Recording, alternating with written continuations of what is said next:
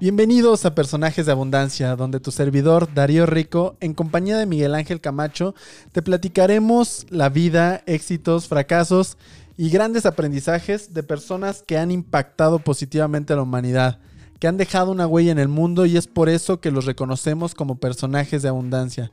Bienvenido Miguel, ¿cómo estás? Feliz Darío, muchas gracias aquí otra vez compartiendo la historia y los aprendizajes de un líder de la informática de nuestro ramo ingenieros en cibernética, y yo, pues es Bill Gates. Así es, ya estamos en el episodio 14, ya estamos en el episodio 14 de, de, este podcast, Personajes de Abundancia, y el día de hoy vamos a hablar de un personaje al que admiramos mucho, que hasta cierto punto también nos influyó y nos motivó en, en nuestra carrera eh, profesional. Eh, debido a, su a toda la pues la inspiración que genera este este gran personaje. Y pues vamos a comenzar, es el personaje del día de hoy, como bien dijo Miguel, es Bill Gates. Nació el 28 de octubre de 1955 en Seattle, Washington. Y eh, es conocido como Bill Gates. Su nombre completo es William Henry Gates III. Es un multimillonario, magnate, eh, informático, filántropo estadounidense, cofundador de la empresa junto con Paul Allen, que todos conocemos como Microsoft. Fíjate, su padre es William Henry Gates II y era abogado. Su mamá era profesora de la Universidad de Washington y también era directora del First Interstate Bank. Uh -huh, así es, o sea, él venía de una familia acomodada que, que tenía eh, pues acceso a, mucha, a, muchas cosas, tanto información como a eh, tecnologías, como a cosas un poquito más avanzadas. Entre ellos también pues la, una buena educación, siempre dio, siempre estuvo en una buena escuela, estuvo en la Lakeside, escuela privada, y ahí conoció lo que era la computadora. Fíjate. Ya ves que antes, bueno, no la computadora, a lo mejor nos imaginamos. No, no lo que conocemos ahora como una computadora, claro. A su salón de cómputo, sino eran. A su café las internet. Computa las computadoras de bulbos, de tarjetas perforadas. Sí. De esas grandes. Entonces, fíjate, eran pocas y era en el 68. 1968 cuando conoció su primera computadora. Y pues fíjate, ahora sí que dicen, tenía el privilegio de contar con esa herramienta electrónica. Sí, que, que, era algo que no tenían acceso a las escuelas públicas, por ejemplo, ¿no? Y de hecho, eh, precisamente en esa escuela, en Lakeside, eh, fue donde conoció a Paul Allen, que era, eh, que posteriormente se convirtió en su socio para fundar Microsoft. Fíjate, algo chistoso es que después entró a la Universidad de Harvard, pero no llegó a graduarse. Sí, tenemos otro, otro desertor de, de Harvard como, como Mark Zuckerberg. Eh, también, precisamente por eso, en 1975, eh, aún siendo estudiante de la Universidad de Harvard, es cuando inicia con esta empresa que todos conocemos, esta empresa de software Microsoft. Y en 1976 decide abandonar la universidad porque pues, el éxito que estaba teniendo con Microsoft eh, ya no le permitía eh, dedicarse a ambas cosas. De hecho, un, uno de los pilares para Microsoft fue precisamente un año antes, en el 74. Ahí estuvo trabajando con una que se llama MITS. Él trabajaba uh -huh. por una empresa en el que eran la programación de calculadoras electrónicas. Entonces él ya estaba programando, suministraban programas en lenguaje BASIC para microprocesadores. Ya después formaliza lo que posteriormente es Microsoft, uh -huh. junto con su amigo Paul Allen. Así es, y de hecho, ellos fueron de sus primeros clientes porque eh, les se dio el, un, un, lenguaje que permitía la interpretación de BASIC. Eh, les cedió el 50% de ese lenguaje para esa, las computadoras que, trae, que las calculadoras. Y al año siguiente, al enterarse de todo el éxito que estaba generando eh, pues Steve Jobs dentro de, uh -huh. dentro de Apple, y del éxito que estaban teniendo con sus, con sus equipos de, y se dio cuenta que estaban necesitando un intérprete también de BASIC y fue cuando se empezó a reunir con diferentes fabricantes de, computadoras. El más exitoso o la reunión más exitosa fue en 1980 cuando se reunió con alguien de IBM en Seattle. Ándale, fíjate ahí. IBM fue eh, el que desarrolló el. ¿Cuál era? El- las computadoras. Así que es. se- fueran las PC. Las PCs y las computadoras personales. Pero ahora sí que el software era de, de Microsoft. Sí, y de hecho ahí llegaron a un acuerdo en el cual eh, pues les, les estaban cediendo el, bueno, no cediendo, sino le iban a incorporar dentro de las computadoras de IBM el, pues, esta versión de un sistema ah, adaptado de Q2, que fue eh, una licencia que lograron eh, conseguir este Bill Gates y Paul Allen dentro de Microsoft, que inicialmente cuando ellos eh, hacen el trato, de hecho esto es, creo que un gran aprendizaje que debemos de, obtener de este, de este personaje, cuando ellos logran hacer ese contrato y obtener ese, ese gran contrato de tener que tu sistema te esté dentro de todas las computadoras de IBM, ellos todavía no tenían el sistema operativo funcionando, todavía no lo, no lo tenían listo. Entonces es importante darte cuenta que, que no debemos delimitarnos, ¿no? Porque pensamos que no tenemos los recursos necesarios. ¿Por qué? Porque esto te va a permitir generar acuerdos para que en ese tiempo tú tengas también eh, la preparación y que puedas desarrollar eh, e inclusive contratar a alguien que, que te permite lograrlo y no por eso perder oportunidades, ¿no? Claro que sí. Aparte, ahí, fíjate que en una. Es muy famoso este dicho que, que le hicieron a, a Bill Gates en una entrevista: que si él tuviera que empezar de nuevo, ¿cuál sería su, su posicionamiento? ¿Dónde se pararía? ¿Dónde está la economía? ¿Para dónde va el dinero? Y fue que dijo: el futuro de la economía del mundo está en las comunidades masivas de consumo.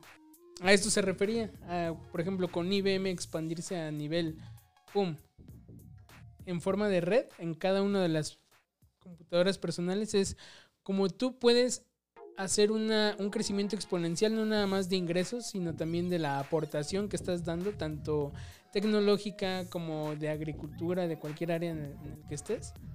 Entonces, ese es un principio y ese es el que lo deben de, quedar.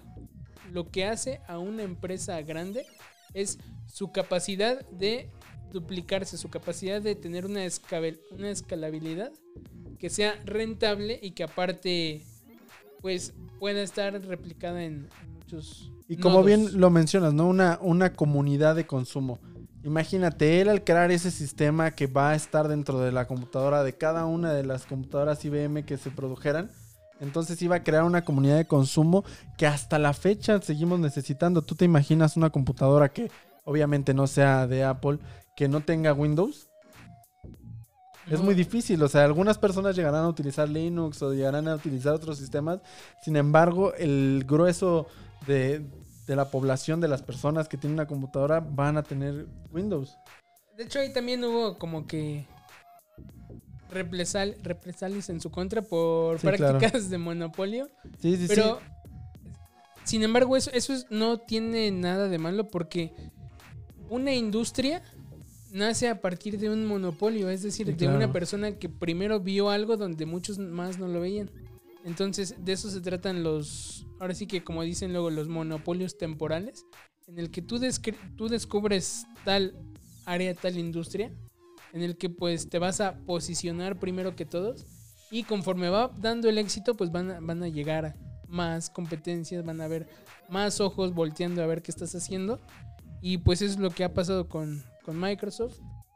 Y precisamente lo que tú mencionabas de las comunidades de consumo, ese es un concepto que él tenía muy claro, porque precisamente dentro de esta negociación que tuvo con IBM, él logró varios puntos dentro de su- sus acuerdos. Uno de ellos, que es importantísimo y que es la razón por la cual posteriormente se convirtió en el hombre más rico del mundo en muchas ocasiones, en muchos años, y si no fuera porque donaba su, la mitad de su fortuna cada tanto, Seguiría hubiera, el seguiría siendo el primer lugar. Peleándose con el Carlos Slim. Exactamente. Entonces, ¿qué fue lo que, lo que le permitió eso? Una de las cláusulas que es vital. Él iba a seguir cobrando por el licenciamiento del software y del sistema operativo y de los software que él, que él estuviera generando. Entonces, el que iba a mantener la propiedad de la licencia iba a ser Microsoft. O sea, yo te los voy a ceder a IBM para que los ocupes en tu computadora, pero la licencia va a seguir siendo mía. Yo voy a seguir siendo dueño de ese sistema operativo. Y además voy a poder vendérselo a otras compañías. Y si nos damos cuenta, ahorita sigue siendo tan grande el pues el uso que le dan toda la empresa. Fíjate, cuando yo estaba, bueno, nosotros somos de cibernética, sistemas, tienes que incluso meterte a la programación a nivel Sí, claro. bajo. Entonces, es algo que, pues ya conforme van avanzando, cuesta trabajo o alcanzarlos. Pero también ahí cometieron un error. Ah, no, quien cometió el error fue Apple.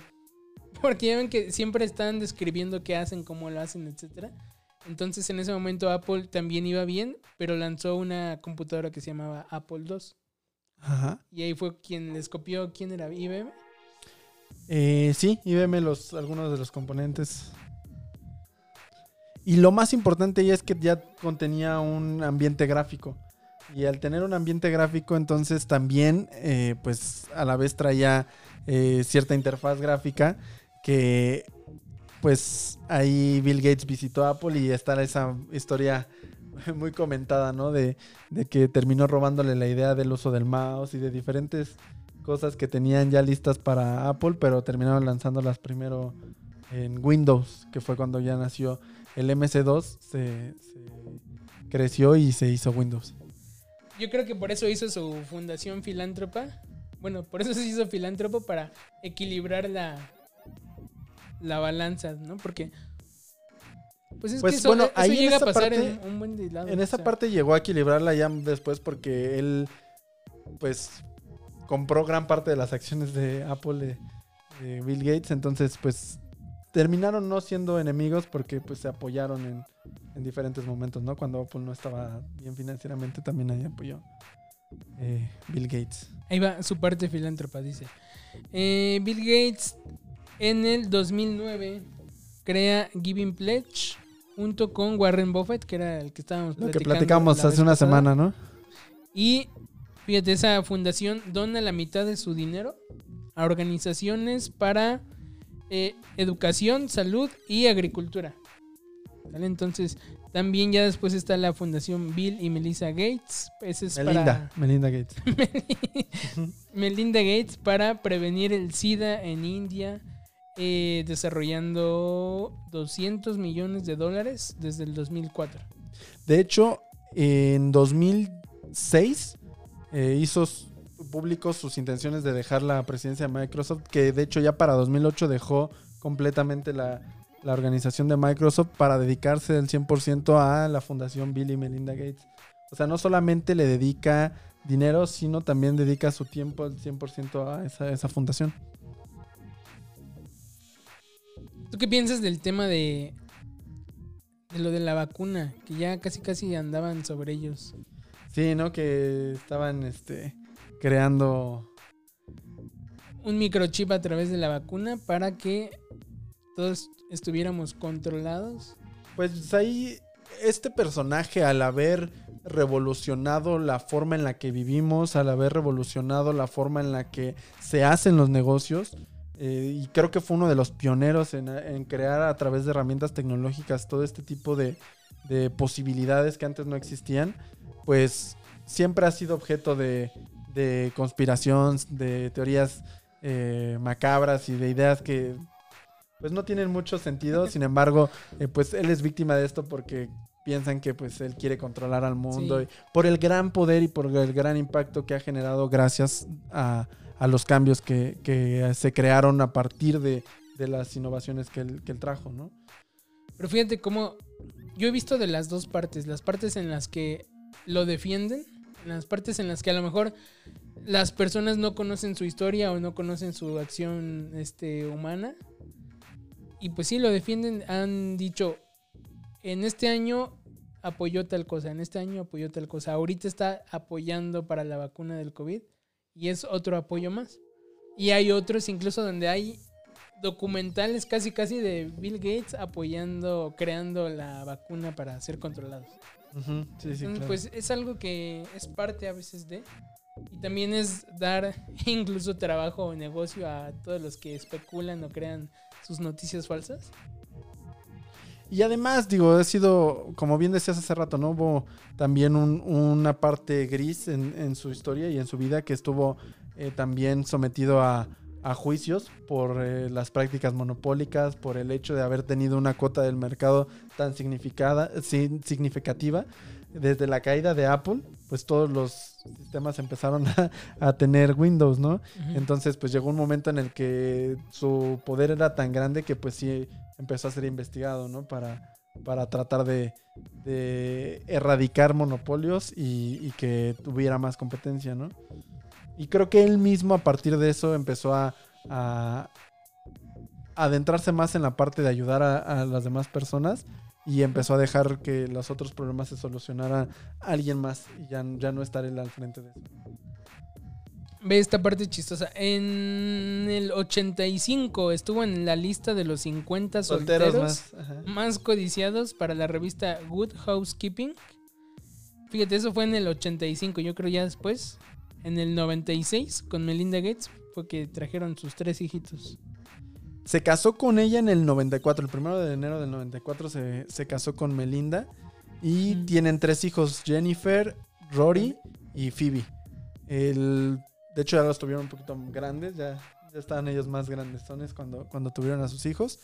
Y eh, viven en Washington.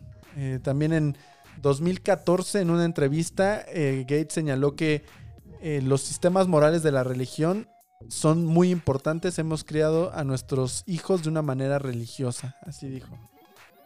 ¿El qué religiones? Pues en realidad él no es, no sigue como tal una religión, pero él menciona que eh, los valores y los sistemas morales de la religión, o sea, no tanto la parte dogmática de las creencias, sino los sistemas morales eh, de comportamiento, eh, pues son bastante buenos y te, te ayudan a, a, pues tener una vida más, más pacífica, ¿no? Fíjate, yo no sabría cómo.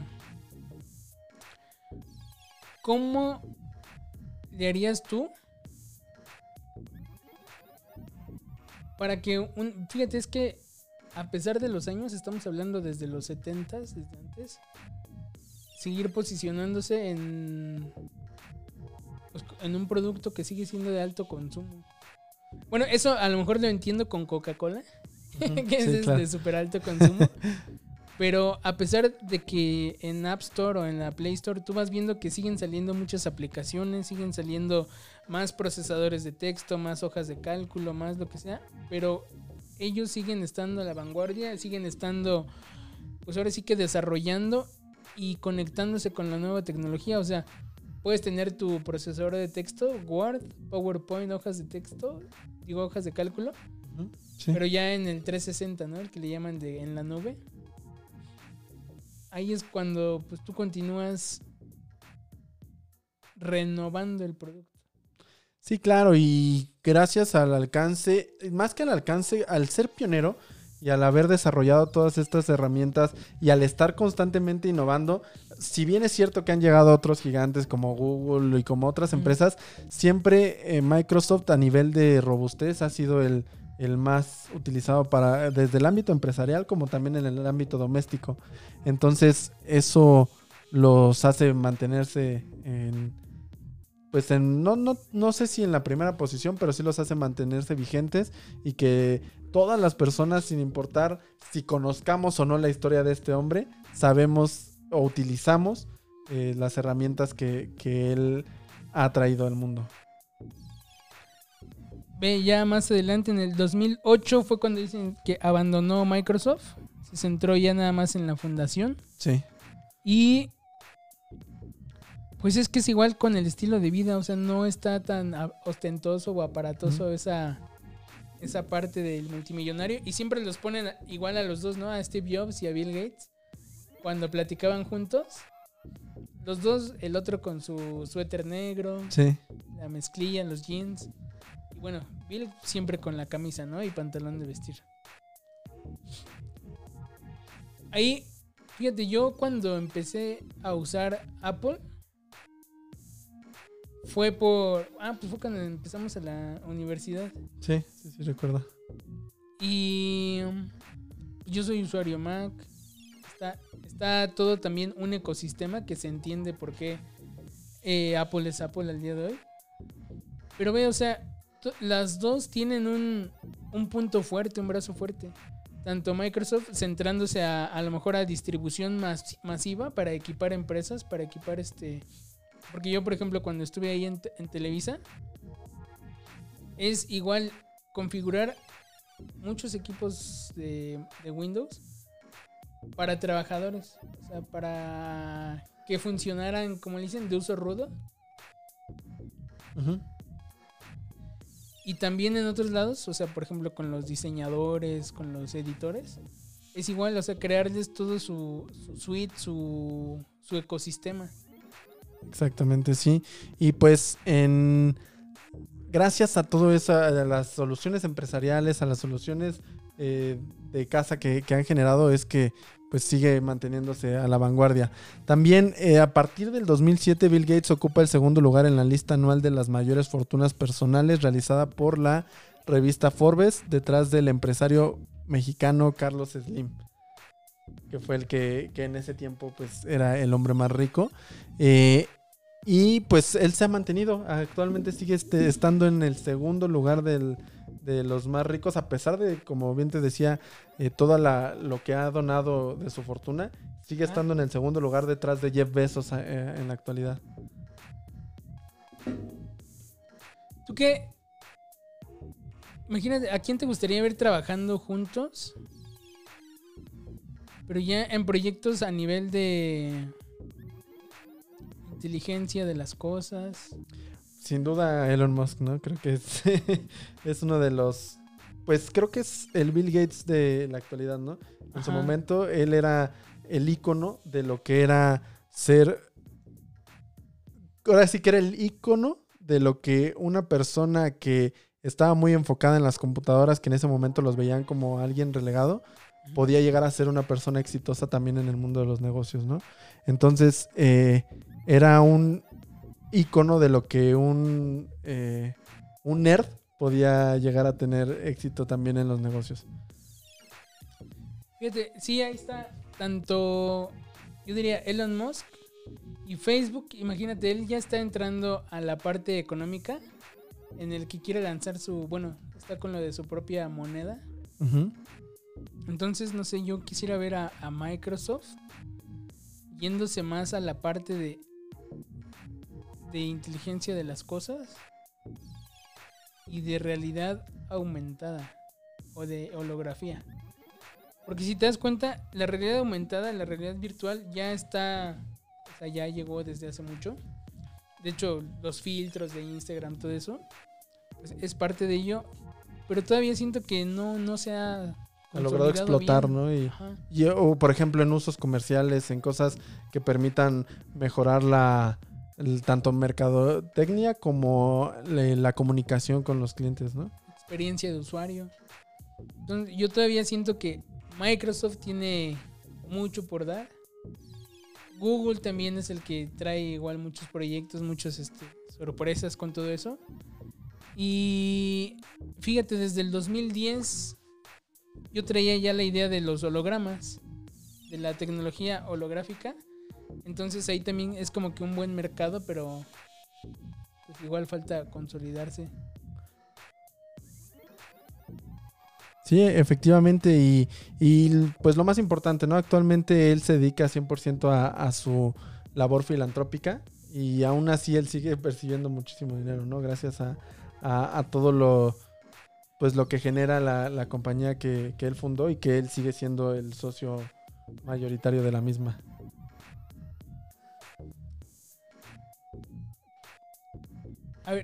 ¿Qué harías si sí nos metieran la vacuna y trajera el chip? A ver, vamos a pon- suponer que sí, que sí trae. A mí sí me gustaría, o sea, yo diría, está chida y, y más que me pongan ya ahorita las antenas 5G, pues es que Elon Musk también decía que había sacado un, Sí, una computadora que te conectaba al cerebro. O sea, es- esos temas igual, aunque parezcan conspiracionales, yo siento que en algún momento inevitablemente va a pasar. Pues sí, creo que es útil y que. Pero bueno, lo más de- desde importante Matrix, es que, ¿no? que Cuando nos- estaba la película ya es muy vieja esa.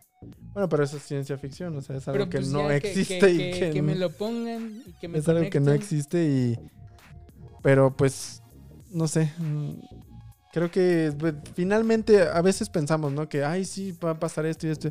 Pero no te das cuenta que en realidad estamos completamente vigilados a través. No necesitan ponernos ningún chip. Con Ah, nuestro celular sí tenemos gustaría. exactamente acceso a todo lo que desees de No, una pero persona. ya sin, sin tener que buscarlo, así que yo lo pienso. No tienes que ah, buscar nada. No tienes que Ah, buscar nada. encontré. Simplemente con, con las eh, el rastro electromagnético que va dejando esto, te pueden encontrar Ah, fácilmente. no, pero buscar algo en mi mente. Ah, ok, ok, ok, ok. ¿Qué estás pensando y cosas? En Google, googlearlo mentalmente. Es- Sí estaría chido. Es que, no sé, a mí eso- esos temas, tanto, por ejemplo, de la economía, que cuando se crea el Fondo Monetario Internacional y todo eso, que se imprime mucho dinero sin respaldo, pues igual, o sea, tecnológicamente ahí no se puede hacer eso. Ahí los saltos literales mediante el estudio de ingeniería, de Sí, claro. medicina, ingenieros, este... Pero no sé, yo siento que hasta en esos temas que dan miedo es interesante ver. Más por las películas. Las terminas de ver y como que te imaginas, sí, sí, sí, pasará. Pero no sé, económicamente, regresando a su, a su fortuna, ¿qué, te llevas más de Bill Gates?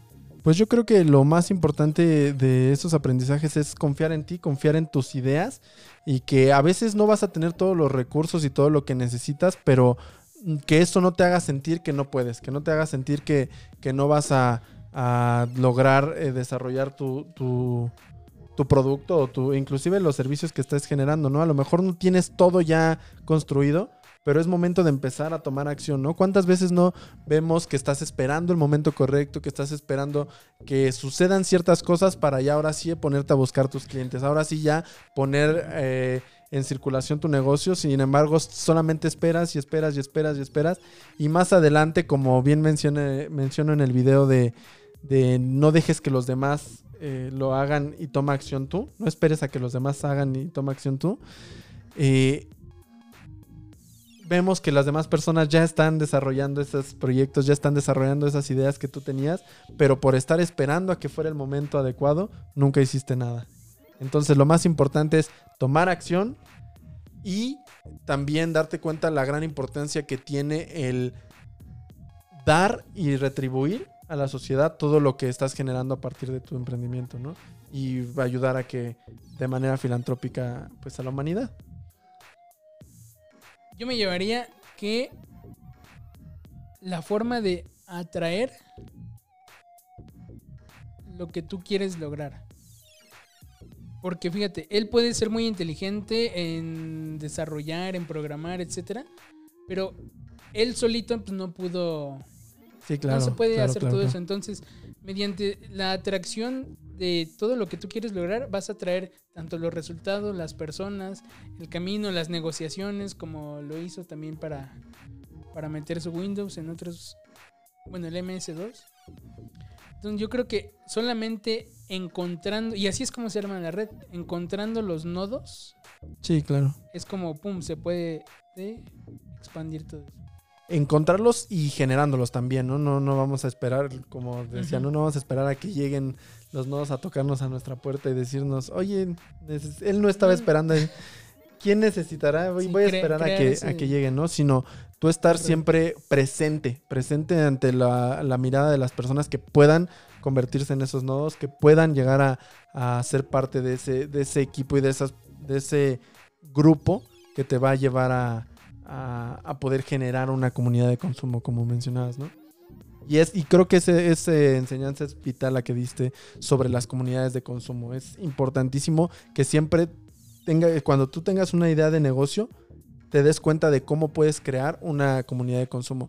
Si no es posible crearla, pues a lo mejor va a ser un buen negocio local, va a ser un buen negocio pequeño, pero no va a ser escalable a, a más allá. Y pues a ver ahora, ¿en qué? Yo siento que va a seguir creciendo todavía, pero para posicionarse otra vez en el top de los más millonarios.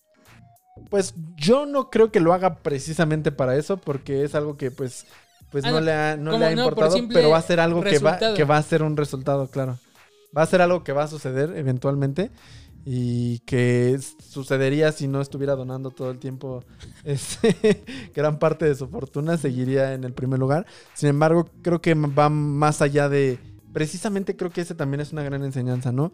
Tú hacer las cosas por pasión, por gusto y por porque sabes que esa pasión y esas cosas que a ti te llenan benefician a la humanidad.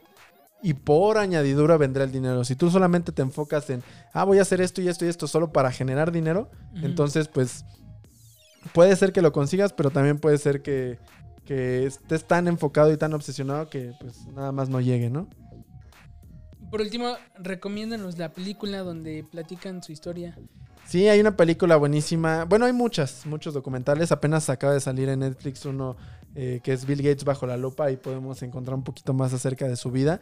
Pero hay una película muy buena para y de cierta controversia donde hablan acerca de Bill Gates y de y de mm, Steve Jobs y de su relación y cómo fue esto, esta anécdota en la que pues Bill Gates le robó cierta, algunas ideas o que dicen después que no fue robo, que simplemente este, pues eran ideas que estaban trabajando en conjunto y así.